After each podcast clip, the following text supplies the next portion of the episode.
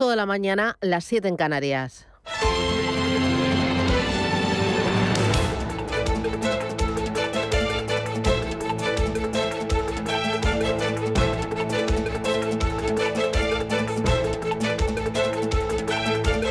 Capital Intereconomía, con Susana Criado.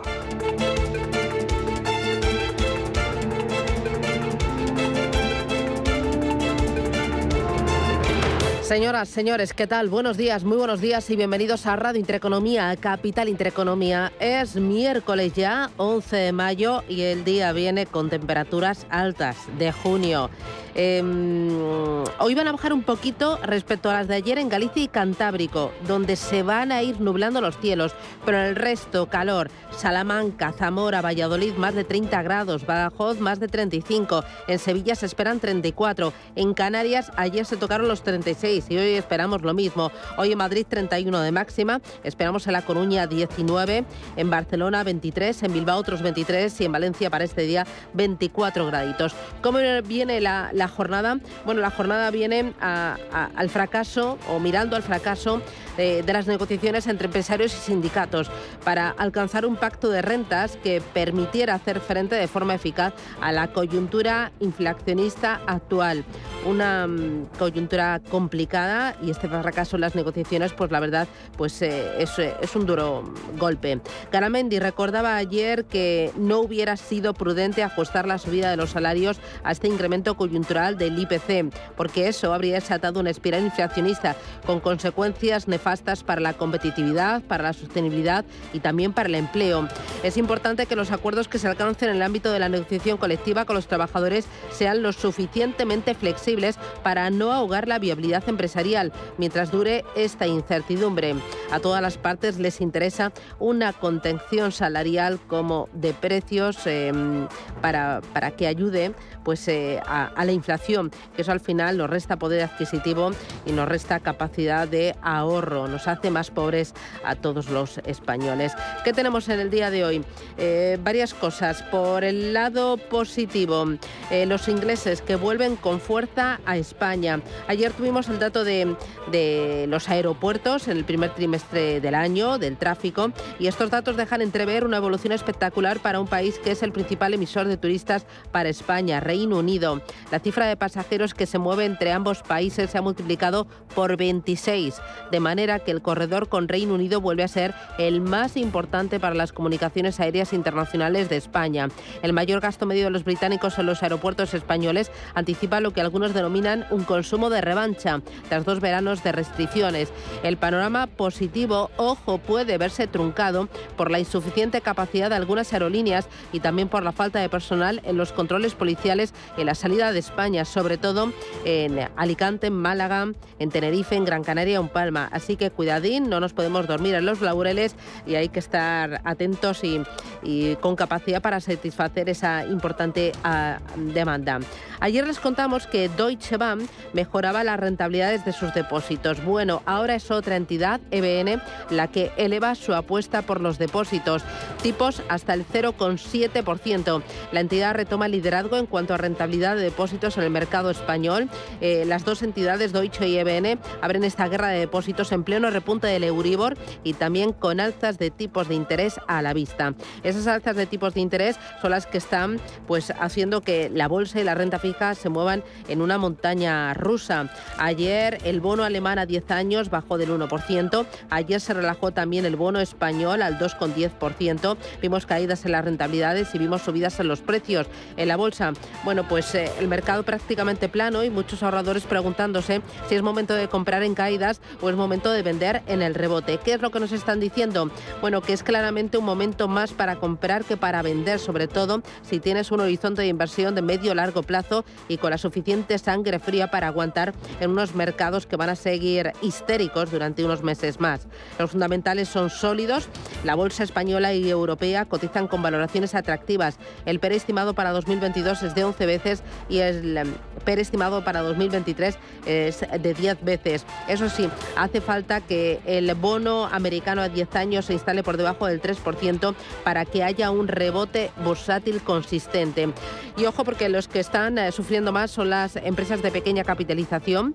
Resulta que el Russell 2000, que es el índice bursátil que está formada por 2.000 eh, compañías de Estados Unidos de pequeña capitalización, ha perdido un 29% desde los máximos. El Nasdaq ha perdido un 25% también en lo que va de año. El Russell 2000, hay que recordarlo, durante el COVID-19 se desplomó un 44%, pero en noviembre de 2020 ya había recuperado un 44% y mucho más.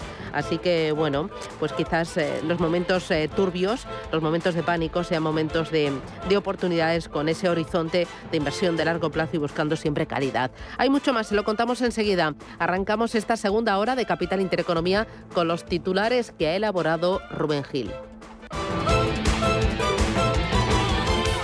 Banco Santander patrocina este espacio. En Radio Intereconomía. Las noticias capitales. La COE rechaza que los salarios suban con el IPC. La patronal recomienda ligar esa subida de los sueldos con otras variables como la producción o el comportamiento del PIB. Su presidente Antonio Garamendi apuesta por una alza salarial prudente para no dañar el empleo. Bueno, yo creo que prudente desde luego que lo es. Lo que no es prudente es inflacionar los salarios porque inmediatamente haríamos el efecto este famoso que se dice de segunda ronda. Hacemos estructural una inflación que el gobierno, de hecho, el Banco de España está planteando que va hacia, que va a decir que se va, que va a atenuarse y por tanto sería bastante irreal, lo digo porque lo que haríamos es generar más paro generaríamos menos creación de empleo y más dificultad a las empresas realmente para que puedan, para decirlo, actuar como tienen que actuar. Ucrania detiene desde hoy un tercio del gas que transporta a Europa. Debido a la ocupación por las fuerzas rusas de la estación de Sobranivka, lo que según la compañía suministradora hace imposible seguir transportando gas a través de este punto de medición en la frontera con Rusia. El gobierno aprobará el próximo viernes el tope del precio del gas. Lo hará en un Consejo de Ministros extraordinario tras el visto bueno definitivo de Bruselas a la conocida como excepción ibérica. Isabel Rodríguez es la portavoz del Ejecutivo. Se aprobará en esta semana, pero no ha podido hacerse en el día de hoy. Lo haremos en el próximo Consejo de Ministros, que será extraordinario el próximo viernes. Insisto que es un acuerdo que eh, tiene que ver eh, y que nos afecta no solo a nosotros, sino también a nuestros vecinos portugueses. Ayer mismo la Comisión Europea lo que hizo fue dar su carta de conformidad, es decir, esa preautorización pendiente de nuestra propuesta eh, legislativa, pero es una propuesta que tenemos que llevar tanto el Gobierno eh, de España como el Gobierno de Portugal. El Bundesbank defiende una primera subida de tipos de interés por parte del Banco Central Europeo en el mes de julio. Su presidente Joaquín Nagel advierte de los riesgos crecientes de que los bancos centrales actúen demasiado tarde para hacer frente a la inflación. Por eso apuesta por una alza en julio si los datos así lo aconsejan. Más referencias, IPC de China crece un 2,1% en abril. Más de lo que esperaba el mercado, igual que los precios de producción que subieron un 8%. Ya tenemos también el dato de IPC en Alemania que sube en abril hasta el 7,4% y hoy la referencia más importante del día va a estar en el IPC de Estados Unidos, donde se espera que la inflación aumente en Estados Unidos dos décimas respecto al mes anterior, después de que marzo alcanzara su tasa más alta desde 1981. Joe Biden asegura que su prioridad es combatir este alza de los precios. Quiero que todos los estadounidenses sepan que me estoy tomando muy en serio la inflación. Es mi principal prioridad nacional y estoy aquí para hablar de soluciones, pero primero quiero hablar claro del problema. La primera causa de la inflación es una pandemia única en un siglo. No solo paralizó nuestra economía global, sino que desbarató por completo las cadenas de suministro y la demanda.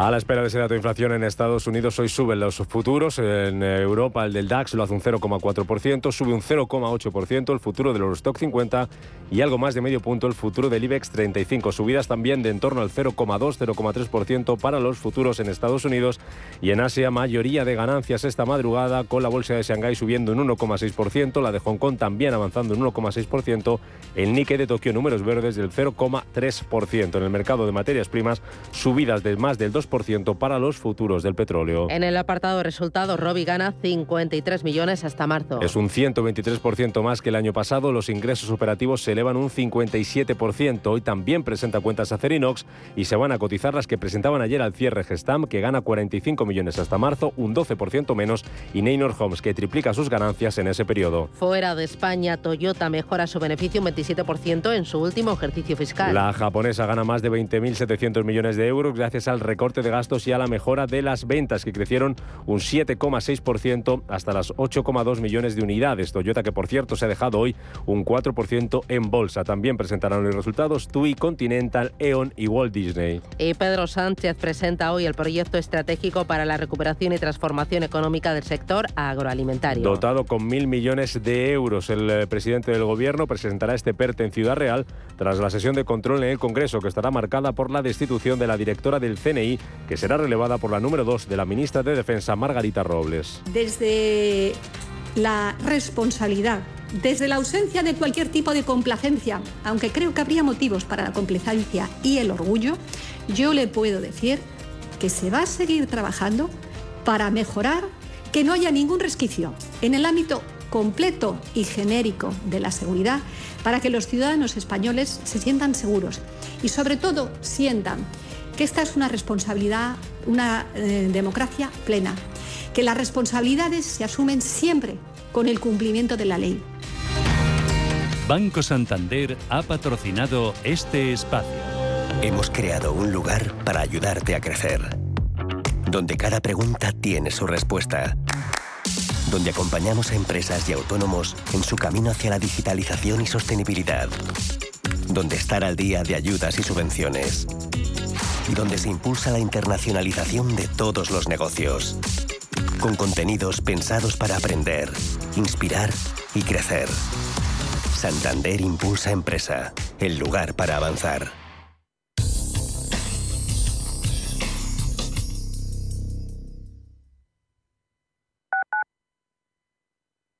Chicas que pasan miedo al volver a casa, ni una.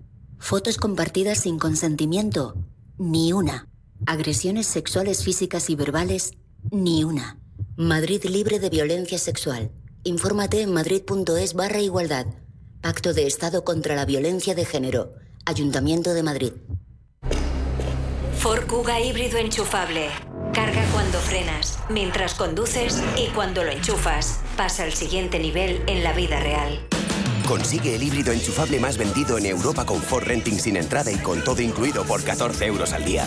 Con seguro, mantenimiento integral, vehículo de sustitución, plan Moves 3 incluido. Solo hasta fin de mes, condiciones en Ford.es. Ford Kuga, acercando el mañana. Más del 25% de la población en España se encuentra en riesgo de exclusión social. En la Fundación La Caixa facilitamos herramientas, metodologías y recursos a miles de entidades sociales para que las personas que más lo necesitan desarrollen su potencial. Solo es progreso si progresamos todos. Fundación La Caixa. Restaurante Inari Moraleja, tu japonés del Soto de la Moraleja junto al restaurante Kionansui. Comprometidos con la calidad, comprometidos con su seguridad. Reservas y pedidos en el 910 070356 o en grupoinari.es. Un restaurante del Grupo Inari. Los domingos de 12 a 12 y media de la noche, Diálogos en Familia, en Radio Intereconomía. ¿Qué tal amigos? ¿Cómo están? Les saluda Fernando Díaz Sarmiento. Hoy nos acercamos al universo fascinante de la educación, de la familia. Son nuestros diálogos en familia. Diálogos en Familia. Os esperamos. Radio Intereconomía. La información precisa y detallada. La información que usted desea conocer.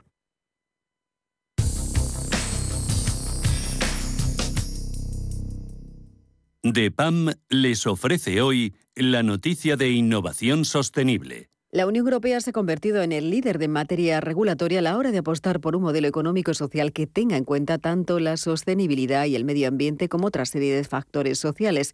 Además, ese tsunami normativo en materia de transparencia, divulgación y reporting derivado de ese plan de acción de finanzas sostenibles, no podía faltar tampoco esa revisión desde la perspectiva de la sostenibilidad de la norma vertebradora del sistema financiero europeo. En un mercado en el que la oferta de productos sostenibles OSG es cada vez mayor, es necesario conocer si el cliente puede estar interesado en ellos. DEPAM les ha ofrecido esta noticia por gentileza del Centro de Inteligencia Sostenible de DEPAM.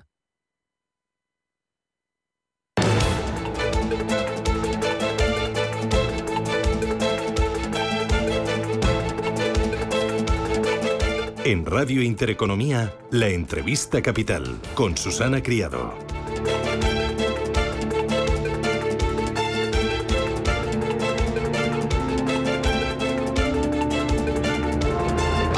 8 y 15 minutos de la mañana, esto es Radio Intereconomía, Capital Intereconomía. Enseguida voy con la entrevista Capital. Antes saluda a David Enche. David, ¿qué tal? Buenos días. Buenos días, ¿cómo estás, Susana? Aurelio García del Barrio, ¿qué tal? ¿Cómo lo llevas? Muy buenos días. E Ignacio García de Vinuesa, ¿qué tal? ¿Cómo vas? Hola, Susana, buenos días, ¿qué tal? Muy bien. Y hoy en la entrevista Capital tenemos la oportunidad de charlar con Luis Garicano, que es economista y eurodiputado de Ciudadanos. Don Luis, ¿qué tal? Buenos días, bienvenido.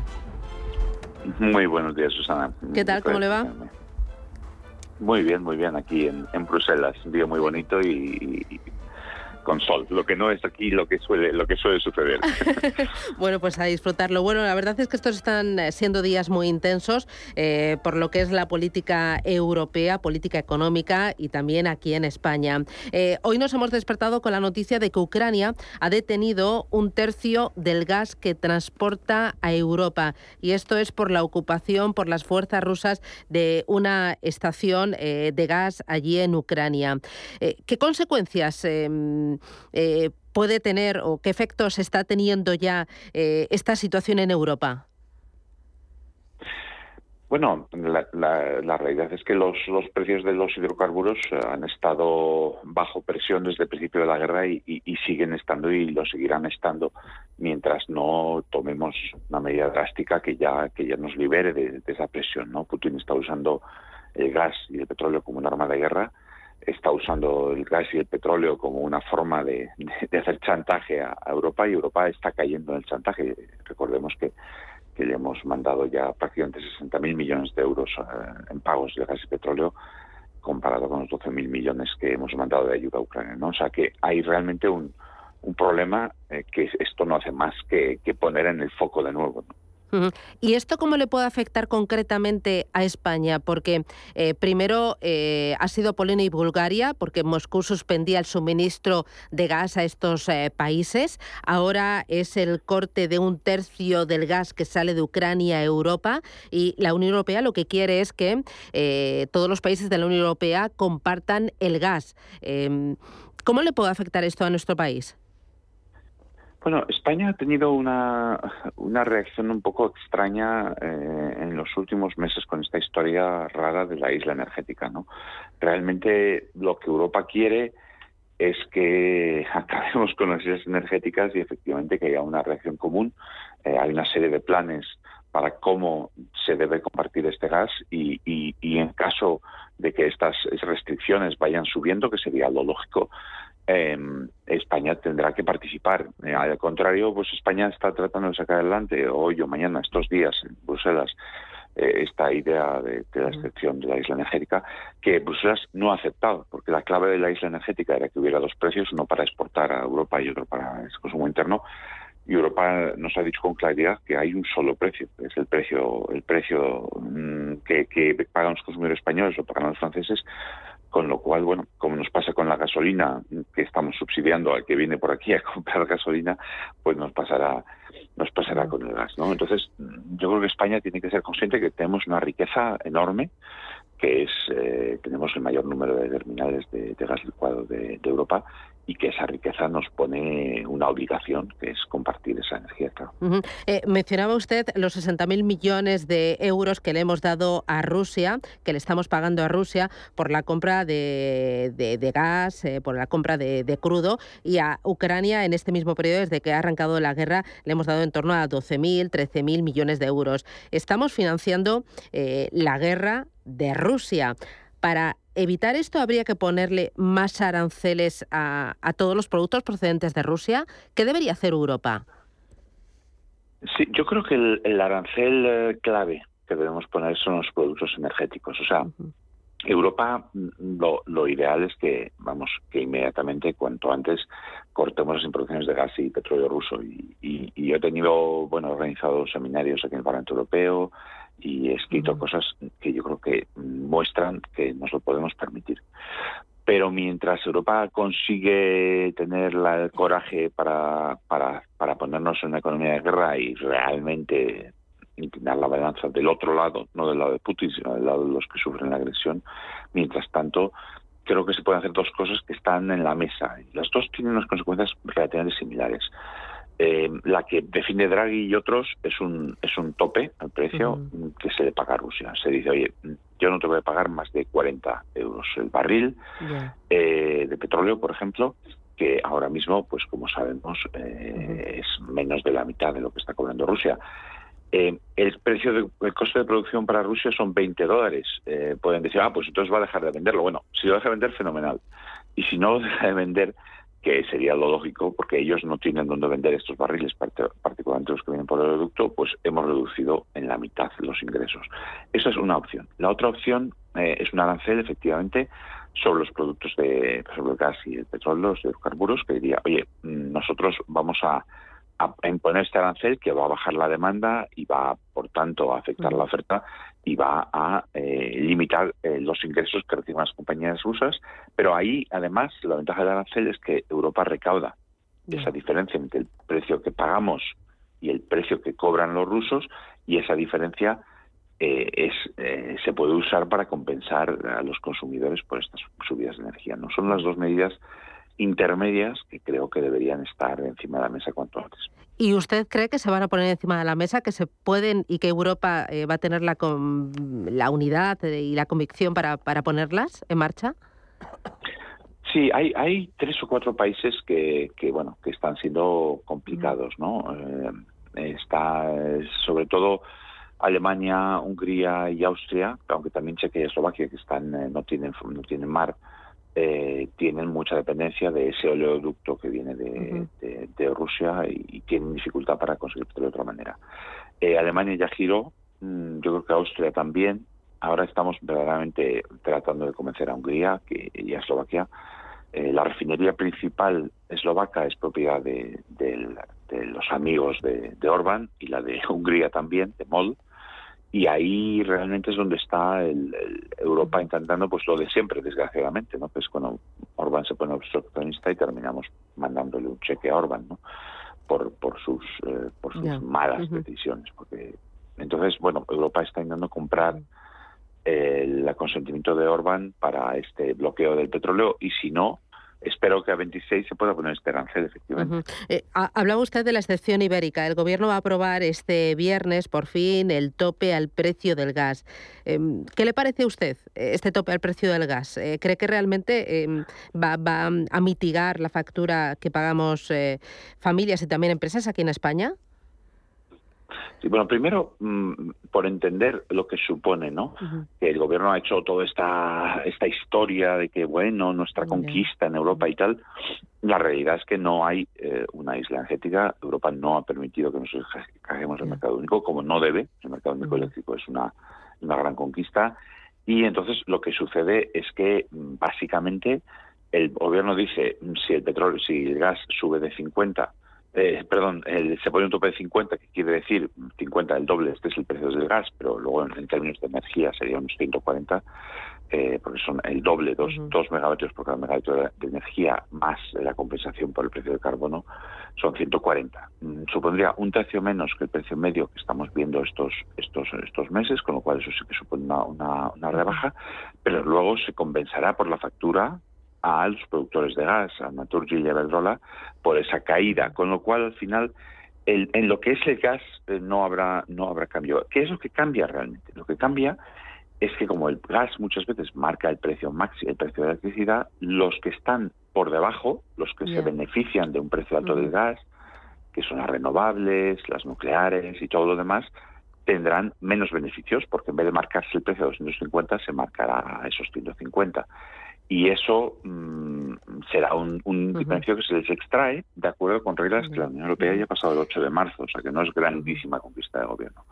Pero ¿supondrá caída de precio? Sí, supondrá caída de precio relativamente baja y compensada por lo que, por en parte, por lo que se incremente la factura para compensar estas, estas subidas a los consumidores de la tarifa llamada regulada, los que el señor Galán llamó tontos, con una expresión muy poco afortunada. Eh, ¿Qué le pareció lo del señor Galán? Hombre, pues no me, no me pareció no me pareció correcto porque su empresa y muchas otras están eh, empujando a los consumidores a que estén aquí.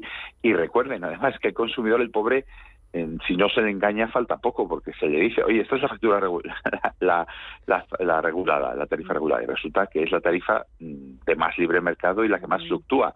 O sea que el consumidor que se ha, se ha escrito a esa tarifa pues realmente tiene razones para pensar oiga que yo quería un precio estable y por eso me fui a regular. Resulta que el precio estable es el de libre mercado. Es que, claro, realmente mm, las palabras en este caso ayudan bastante poco al consumidor y las facturas eléctricas que no hay quien las entienda, ni el que entiende el, sistema las entiende, tampoco ayudan. Eh, dos cositas más, muy rapidito, señor Garicano. Eh, el Bundesbank ayer defendía una primera subida de tipos de interés por parte del Banco Central Europeo en el mes de julio. ¿La economía española está preparada para, para soportar eh, un encarecimiento de, de los tipos de interés, del precio del dinero? Hay dos partes, ¿no? El tipo de interés eh, subirá y eso tendrá tendrá las consecuencias, bueno, que tiene que tener para la inflación. En un momento en el que estamos con la economía casi parada, pues, como hemos visto en el trimestre, será un problema. Pero hay un problema mucho más grave, que es la parada de las compras de activos, que supone que si los primas de riesgo eh, empiezan a subir, como están subiendo ya, el Banco Central Europeo no va a poder eh, participar, no va a poder, eh, digamos, parar ese, ese proceso comprando deuda española como ha hecho durante la pandemia.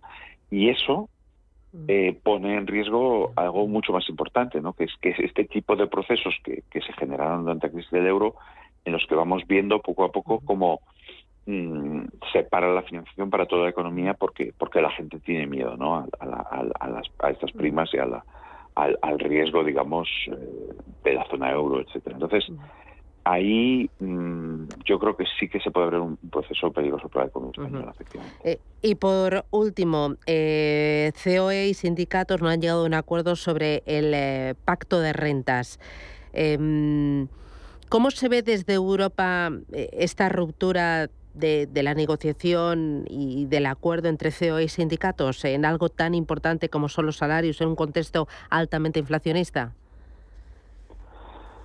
Es muy, es muy peligroso. O sea, yo creo que hay, hay dos partes. Primero, qué pasa con salarios este año y luego, segundo, se vuelven a meter las causas de reivindicación. Yo creo que sería muy peligroso sería volver a iniciar los salarios porque eso sí que nos lleva a esas espirales entre precios y salarios. Los salarios se disparan, los precios suben para compensar la subida de salarios y ahí ya tenemos inflación que no tendría que ver con los precios energéticos. Sería la inflación que tuvimos en el final de los 80, ¿no? en el final de los 70, perdón, que una vez que se pone la máquina en marcha, luego es muy difícil de parar.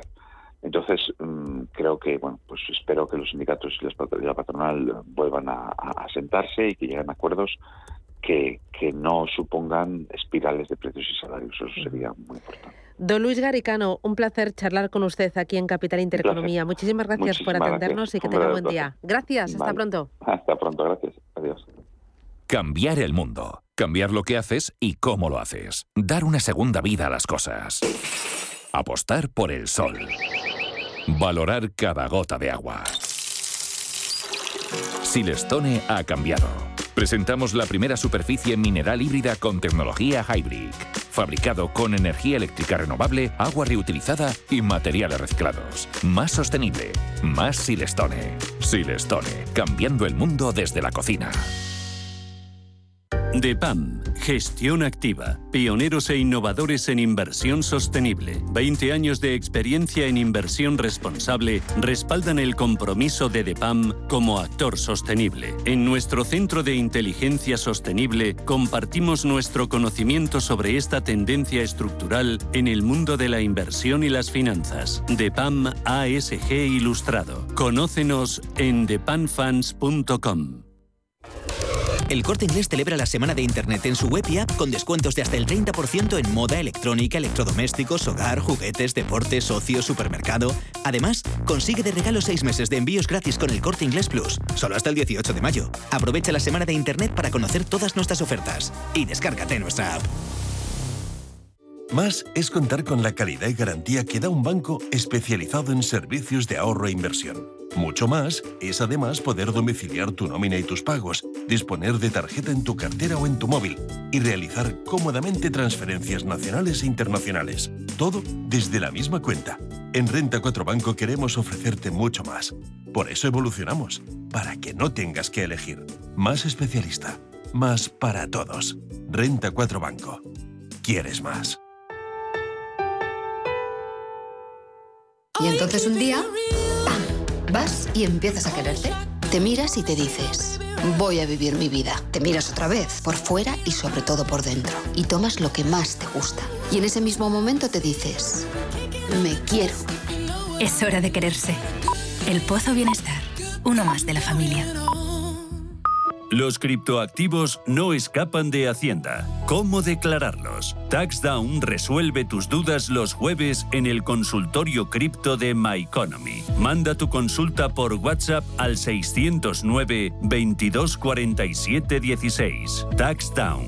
La declaración de la renta bien hecha.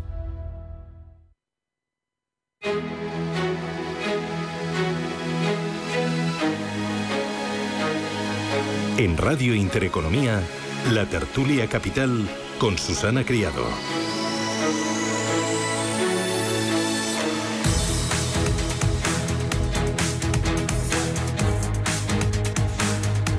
Bueno, ¿qué os ha parecido? ¿Con qué os quedáis de la entrevista que le hemos hecho a, a, a? A, a, mí me ha sorprendido el hecho de que le estamos financiando la guerra a Rusia, pagándole 60.000 millones de euros, cuando a Ucrania le hemos ayudado con eh, 13.000 millones de, euros. ¿Hay alguna forma de parar eh, esa financiación que le estamos dando a Rusia porque necesitamos el gas y el petróleo?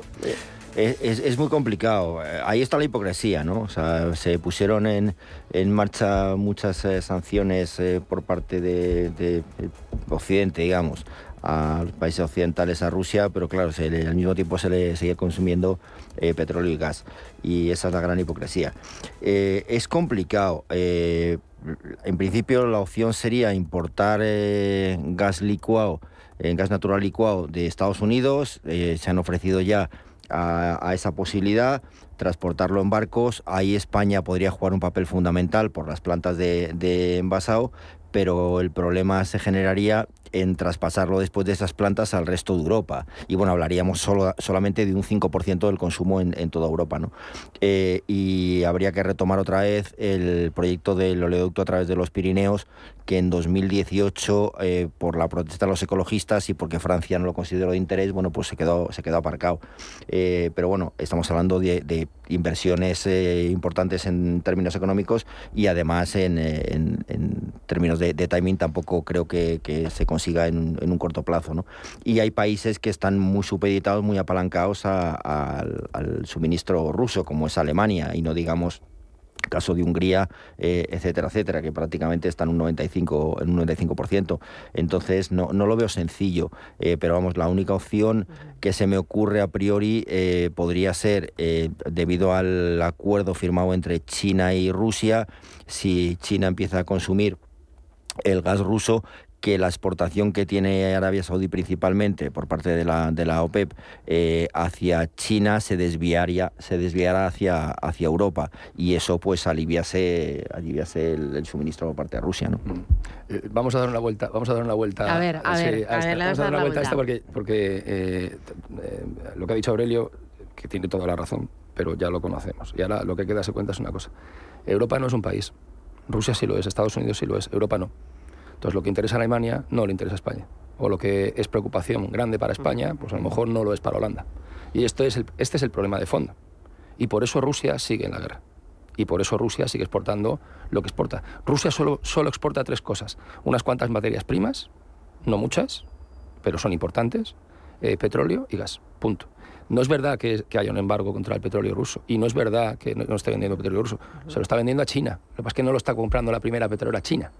Lo está comprando la tercera, eso lo está comprando. Y la India, que por supuesto se está aprovechando, porque a la India y a China este conflicto, más allá de que Europa y Estados Unidos se puedan debilitar, les importa un pimiento. No, les importa nada, les importa un pimiento Ucrania, les importa un pimiento Europa, o sea, que cada uno aquí va a lo suyo. ¿Qué pasa? Que eso es normal, porque es que la India es un Estado soberano, y China es un Estado soberano, Estados Unidos es un Estado soberano y Rusia es un Estado soberano. Pero la Unión Europea no. La Unión Europea es un conjunto de intereses y no siempre van en la misma dirección. Eso es lo que es dramático y eso es lo que tenían que haber dejado claro desde el principio. Si te acuerdas, al principio del conflicto, en la primera reunión política que, que hubo, dije, vamos a saber si Europa le ha declarado la guerra a Rusia o no. Y cuando acabó dije, no, no se han declarado. Hombre, las, medidas son importantísimas, las medidas contra Rusia tal y cual. Digo, se han dejado la mitad de los bancos fuera del castigo de quedarse fuera del SWIFT, por ejemplo. Lo cual quiere decir que los rusos van a seguir haciendo negocios como les dé la gana o les gana. Eh, no han prohibido, no han suspendido la divisa americana que tiene en, posesión el banco, el banco Central ruso. Y les siguen permitiendo pagar en dólares. Y eso ocurrió. Y eso lo tiene que permitir el Parlamento, el, eh, Congreso de los Estados Unidos, que lo, que lo, que lo, que lo, que lo emitió. Y la FED que lo admitió hasta finales del mes de mayo y que probablemente prorrogarán. Con lo cual, ¿qué pasa? Que es que es Europa la que tiene que barrer sus cositas y no lo estamos haciendo. Entonces, yo el caso de Hungría lo puedo entender, porque que Hungría está, está aislada en el centro de Europa. Hungría depende 100% de lo que le mande Rusia, petróleo y gas. Alemania no quiere asumir el reto de pasarse un invierno o un final de invierno sin eh, un, con, un suministro, con un suministro de gas. Y esta es la historia, y no hay más. que decir, y luego además le daremos pasta, le daremos armas, le daremos eh, apoyo moral a Ucrania. Pero Europa tiene que hacer los deberes, porque si no Europa, esta la aguanta, la siguiente ya no. Pues bueno, estoy bastante de acuerdo con, eh, lo que han comentado, ¿no? lo que yo diría, bueno, y, por, por, ir un poco más allá, sigo sin ver, que es un poco mi, mi guerra cada vez que vengo por aquí, que nadie se plantee planes ya a más medio o largo plazo para que esto no vuelva a ocurrir, ¿no? Que es, que es un poco, porque estamos hablando siempre de, parchear un poco la situación actual, que es importante y que tenemos que hacerlo, ¿no?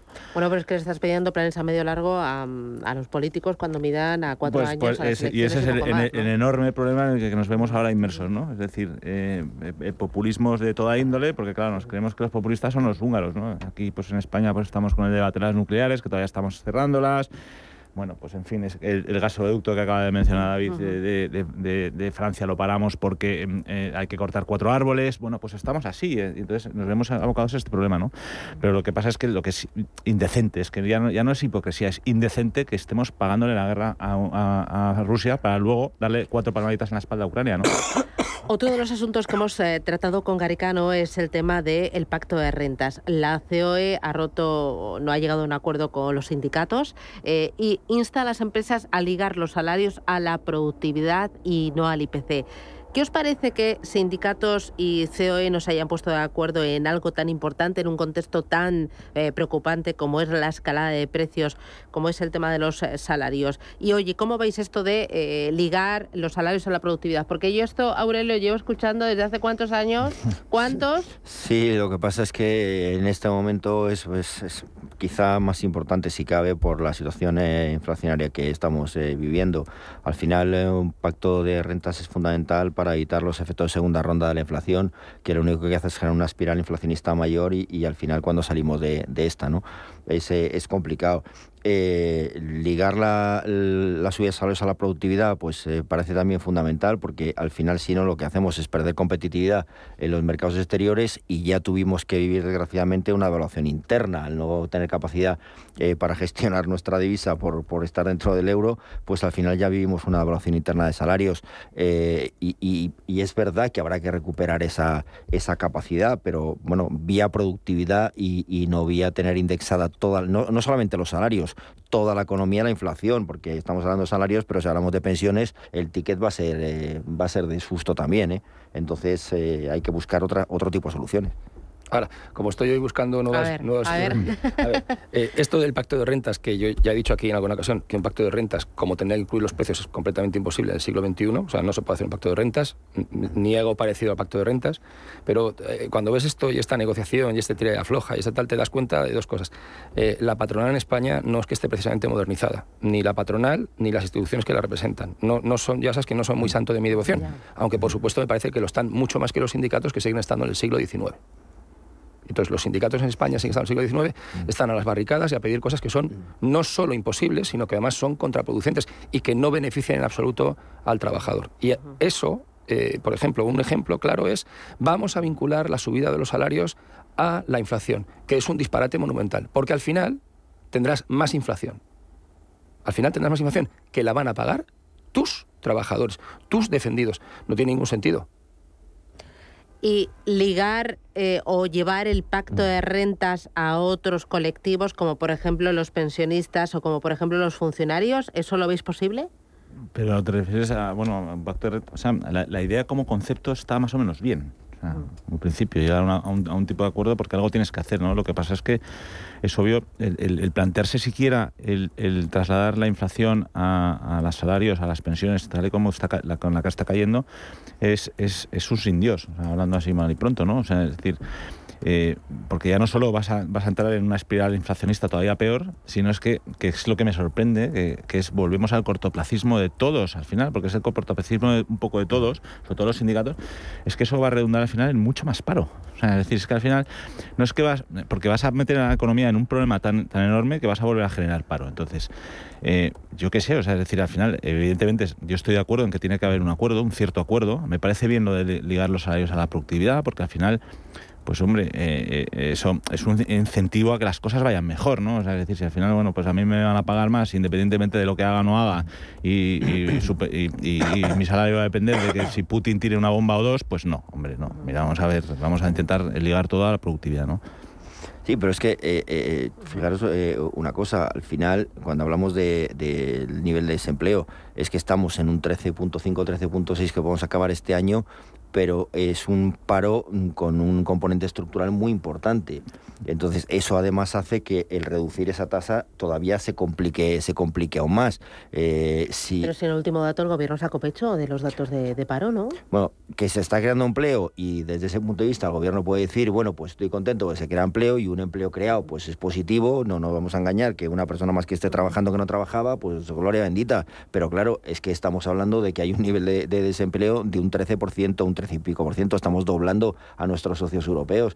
Y además, como digo, con un componente perdón, estructural muy importante que bajar de esas, de esas cifras va a ser muy complicado por, por esos problemas eh, eh, estructurales. Si a eso le ponemos la carga, la losa de, tener ligados los, eh, los salarios a la inflación, al final los costes laborales van a subir, el empresario va a contratar menos y más difícil todavía va a ser. Entonces, claro... Y tiene que subir los precios, que, es, que, es, que es lo que no tiene sentido. hay que mantener el... Claro, ¿gana usted menos? Bueno, gana usted menos, ¿no? Claro. a ver, esto de mantener, esto de ligar los, los salarios a la productividad, esto está muy bien, pero no es nada fácil. ¿Vale? A ver, pon cinco tíos que están fabricando tornillos, ¿vale? Y me dices por qué el número cuatro ha aumentado su productividad, que ha incrementado la productividad general de la compañía, y el número dos no. O sea, eh, también seamos conscientes que esto implementarlo en según qué sectores y de qué forma no tiene nada de fácil.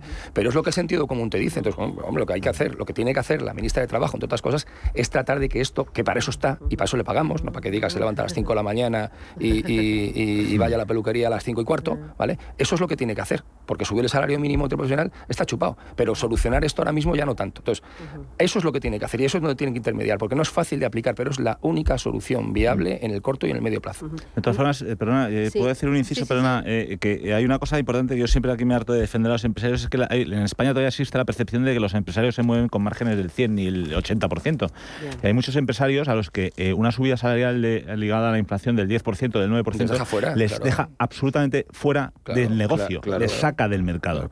Y eso a muchísimos autónomos, a muchísimas pequeñas y medianas empresas, porque claro, esa percepción de, bueno, es que el empresario como gana un 25, un 30, un 40, un 50% de margen, pues hombre, tampoco le supone. Pues sí, a muchos les saca del mercado, ¿no? Y eso es importante tenerlo en cuenta. Eh, me voy a publicidad, a la vuelta, dos cosas. Lo cuenta hoy el economista. Las criptomonedas doblan ya el valor de las hipotecas subprime. ¿Os da miedo? ¿Da vértigo? Oye, y guerra de depósitos, ayer fue Deutsche Bank, hoy SBN, mañana vete tú a saber si es otro. Vienen los depósitos, vuelven los garantizados en este contexto de subida de tipos de interés y alta inflación. Publicidad y vamos con ello.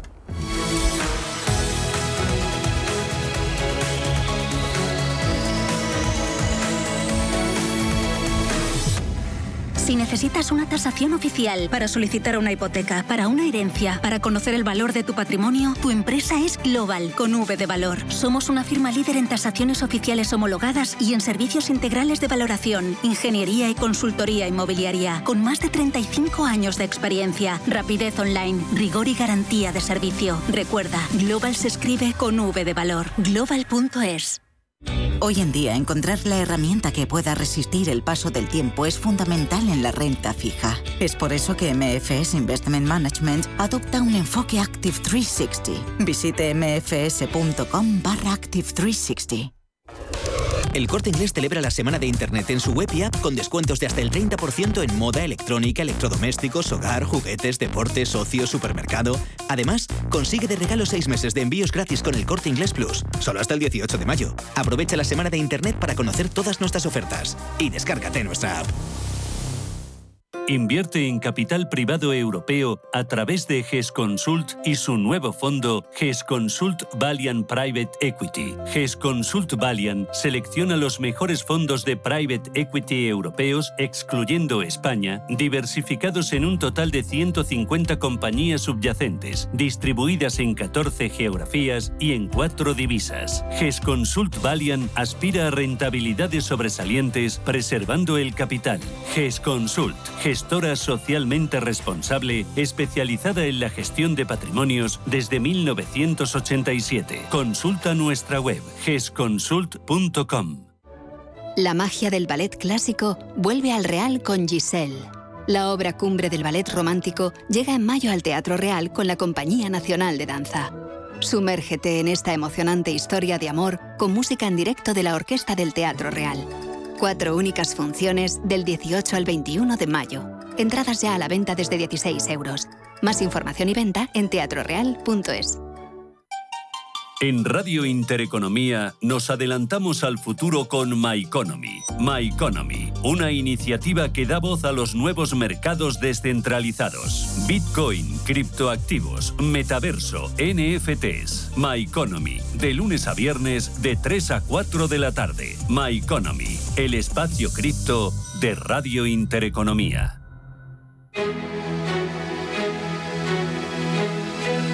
En Intereconomía, la tertulia capital.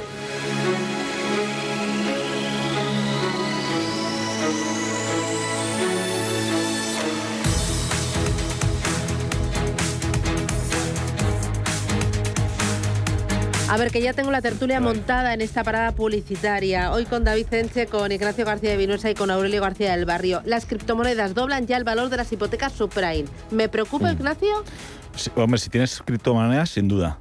¿Eh? Y si no las tengo también porque me estoy perdiendo buena parte a ver, lo estábamos, lo estábamos hablando, ¿no? Es, decir, es que esto pertenece más al ámbito del mundo financiero que a otra cosa, ¿no? Que a la economía real. El impacto que pueda tener en la economía real, que lo comentábamos ahora o lo comentaba yo, viene más por la, por la sensación que tiene la gente, esa de, que tiene una, la sensación, ¿no? el efecto de riqueza que de la gente, ¿no? de que invierte en un activo, le sube mucho, tiene más patrimonio y a lo mejor pues gasta más y demás, y eso puede tener un impacto, ¿no? Pero lo que es indudable es que eh, las criptomonedas tienen una prensa magnífica, son un activo hipervolátil, es la especulación llevada a su máximo exponente y tienen un riesgo inmenso, como estamos viendo, ¿no? con caídas del 60, del 70, del 80% en apenas tres, tres meses, ¿no? que es lo que ha pasado. ¿no? Lo que pasa es que, bueno, eh, sí que es absolutamente necesario, y a mí se me antoja necesario que eso se tiene que regular de alguna manera. ¿no? ¿Esto es como la época de la subprime? No, yo creo que no. Eh, y te voy a decir porque la subprime al final había un trasfondo de economía real, es decir, había un montón de gente que probablemente tenía un scoring demasiado, demasiado blandito y que se compraba eh, una casa sin tener los ingresos suficientes para mantenerla si pasaba algo. Y pasó, y eso es lo que ocurrió. Pero claro, el activo permanece. Eh, lo, estábamos comentando antes, nos da la sensación de que la criptomoneda tiene, tiene un, trasfondo meramente especulativo, es decir, la gente invierte en criptomoneda porque la posibilidad eh, o, el chance de tener de repente beneficios eh, de un 4.000% están ahí, pero claro, a lo mejor pierdes el 4.000%, con lo cual es un poco tal. Yo, creo que habrá algún, es una, hay una burbuja y habrá más burbuja y algún momento estallará, pero yo no, no, no, yo no lo compararía directamente con la Suprema. Aurelio. Sí, estoy de acuerdo. No creo que sea comparable con, las, con la subprime, pero es un activo muy especulativo. A mí, desde luego, y no soy un experto en criptomoneda ni mucho menos, pero es un activo que no me gusta demasiado. Eh, creo que lo único que favorece es invitar a la gente a que unas expectativas de esas ganancias espectaculares, pero claro, con las mismas posibilidades de pérdidas espectaculares. Y entonces todo dependerá de quién esté invirtiendo y qué dinero está invirtiendo detrás de eso, ¿no? O sea, al final, bueno, si un tipo que tiene un excedente, un excedente de caja puede permitirse ese lujo, pues, pues eh, genial. Pero claro, hay gente que a lo mejor no, no es el caso, ¿no? Entonces, no, es un activo que a mí no me gusta. Oye, ayer vimos Deutsche, hoy EBN, eh, ¿vamos a ver una guerra de depósitos y después una guerra de garantizados? Bueno, eh, parece que se abre la veda, ¿no? Lo que pasa es que también comentábamos un poco, ¿no? Vamos a ver, o sea, todo eso se está haciendo bajo la premisa de que vamos a ver subidas muy continuadas de tipos de interés. Las vamos a ver probablemente en Europa, pero vamos a ver hasta qué punto. O sea, es decir, la curva de tipos ha disparado, evidentemente estamos descontando subidas bastante agresivas de tipos de interés en los próximos meses, pero aunque eh, pero tampoco te creas tú que el Banco Central Europeo esté hablando, la economía americana es otra cosa porque va a un ritmo de crecimiento pues bastante, bastante mayor que el europeo, va a tener mucho margen para, para subir tipos, ¿no? Y que me voy. Ignacio García de Vinuesa, Aurelio García del Barrio, David Enche. Muchísimas gracias. Cuidaros mucho. Os vais vosotros, yo me quedo. Eso te iba a decir. ¿Dónde te vas? ya, me voy a publicidad. Gracias. un abrazo. Un abrazo. Buenos días.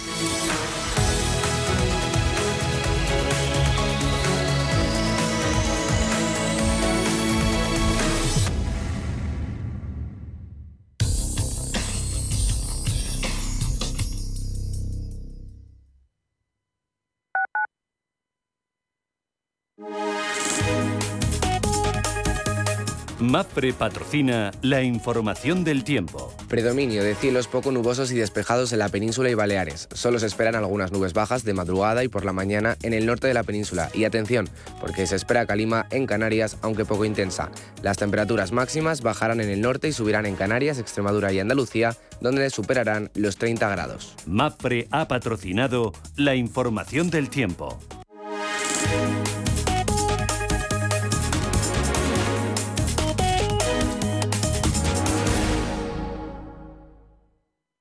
¿Qué tipo de piel tienes? ¿Te la cuidas? ¿Te proteges del sol? ¿Se te cae el pelo o se te hinchan las piernas? ¿Qué perfume puedes regalar?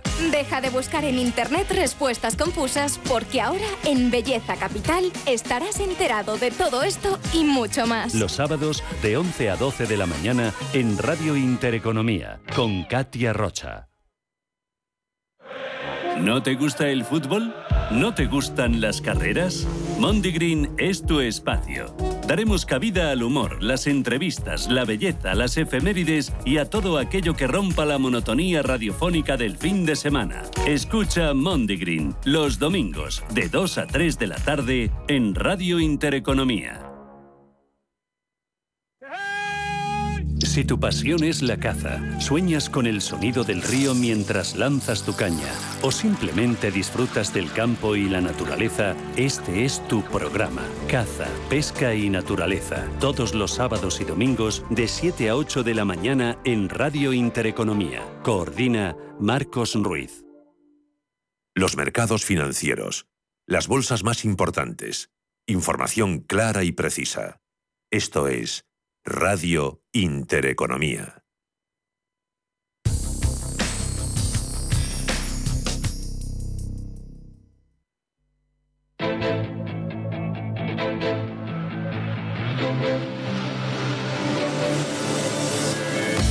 Más Bolsa, más empresa, más capital intereconomía. Ocho minutos para las nueve. Estoy Radio Intereconomía, futuros sobre el IBEX 35. Ángeles Lozano, ¿cómo vienen en verde? Buenos días. En verde, muy buenos días. De nuevo, subida para el futuro del selectivo del 0,6% a la espera de la referencia estrella de esta semana, el dato de IPC en Estados Unidos que conoceremos a las dos y media de la tarde. Los analistas esperan que se confirme que el techo de la inflación ya se ha superado. El pico estaría en el 8,5% registrado en marzo. Para este mes de abril, el dato del mes pasado, se espera que ese IPC se sitúe en el entorno del 8,1%. La posibilidad de dejar atrás el techo de inflación enfría la escalada de los intereses de la deuda. Estamos viendo en España la prima de riesgo en 110 puntos básicos, la rentabilidad del bono a 10 años en el 2,11% y hoy van a cotizar resultados, algunos que se conocieron ayer al cierre y otros que se han publicado esta mañana, como por ejemplo los de Acerinox, que ha cerrado el primer trimestre del año con un beneficio récord, ganó 266 millones de euros, multiplicando por más de tres el del mismo periodo del ejercicio anterior. También van a cotizar las cuentas de Robi y destacan los dividendos de San José, Vocento, Catalana Occidente y ENCE. En Europa, Manuel. Los futuros vienen anticipando avances que son del 0,3% para el DAX germano, del 0,8% para la media europea, el Eurostox 50 en línea con el MIPTEL italiano, el CAC 40 parisino de momento parece que va a ser el mejor, avances cercanos al 1%, la mitad, medio punto porcentual para el FTSE 100 londinense, una jornada en la que ya hemos conocido el IPC de Alemania, la inflación más alta, máximo histórico desde 1981, sube al 7,4% en el mes de abril. Y vamos a estar muy atentos también a las cuentas de Siemens Energy porque ha advertido que sus ingresos ingresos van a estar en la horquilla baja de sus previsiones por las dificultades de la española Siemens Gamesa. También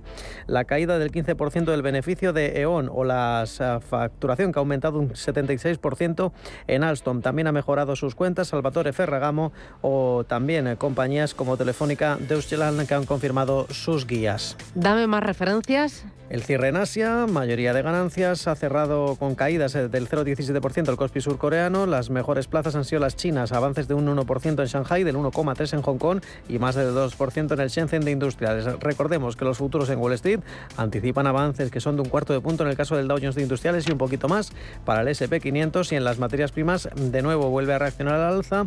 102,14 dólares el West Texas, el crudo Brent de referencia en Europa está rozando los 105 dólares el barril. Ángel de Benito es gestor de inversiones de Santander Private Banking. Ángel, ¿qué tal? Buenos días. Buenos días, Susana. ¿Y hoy del mercado qué esperas?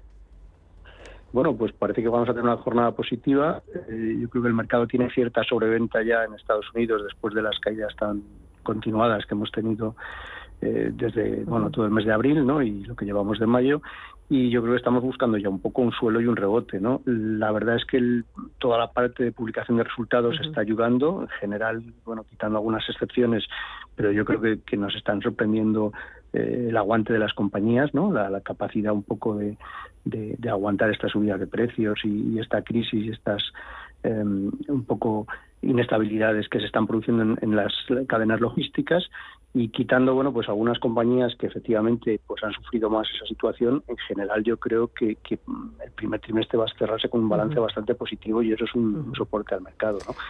así que bueno supongo que vamos a ir buscando un suelo y a partir de ahí se construirá un rebote a ver si el IPC hoy en Estados Unidos lo permite no bueno, sí, la verdad es que el, chino, mm, bueno, sorprende un poco la, inflación en China, ¿no? Veremos a ver en Estados Unidos. Yo creo que todo el mundo piensa que estamos ya cerca, o ya hemos visto el máximo, o estamos muy cercanos.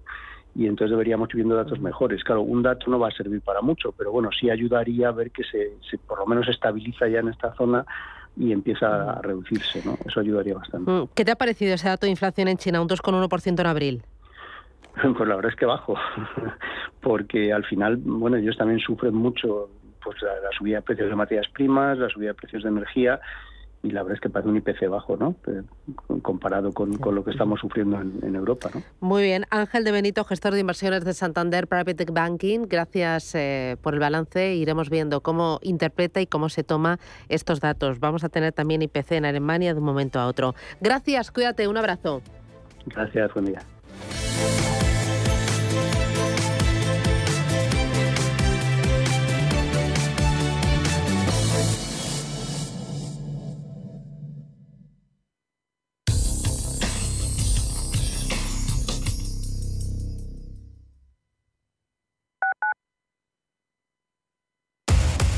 Somos aquello que siempre quisiste ser.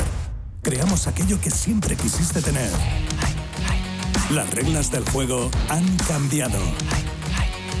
Somos traders. Operamos. Black Bear Broker. El broker de los traders.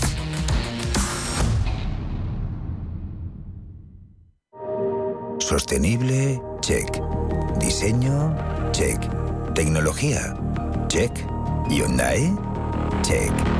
La gama subhíbrida y eléctrica de Hyundai cumple con todo lo que quiero, porque es la más completa del mercado. Ahora descúbrela tú en Hyundai.es.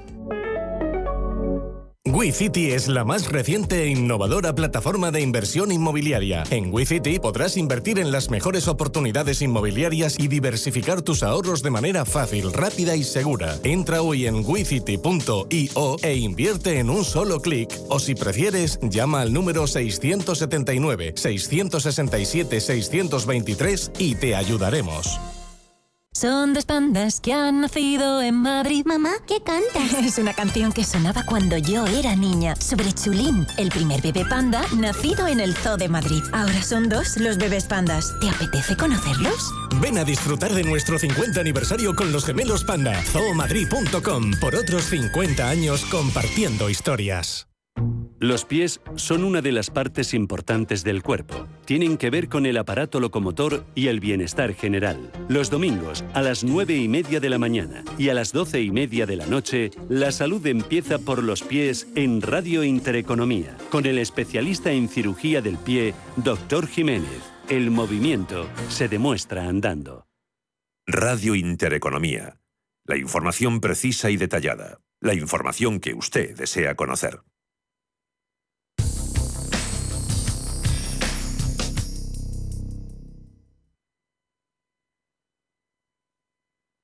Hola, soy Javier García Viviani. Presento Cierre de Mercados en Radio Intereconomía. Cierre de mercados es como el punto en la I. Un programa que deja las cosas en su sitio. Di que nos escuchas. Radio Intereconomía.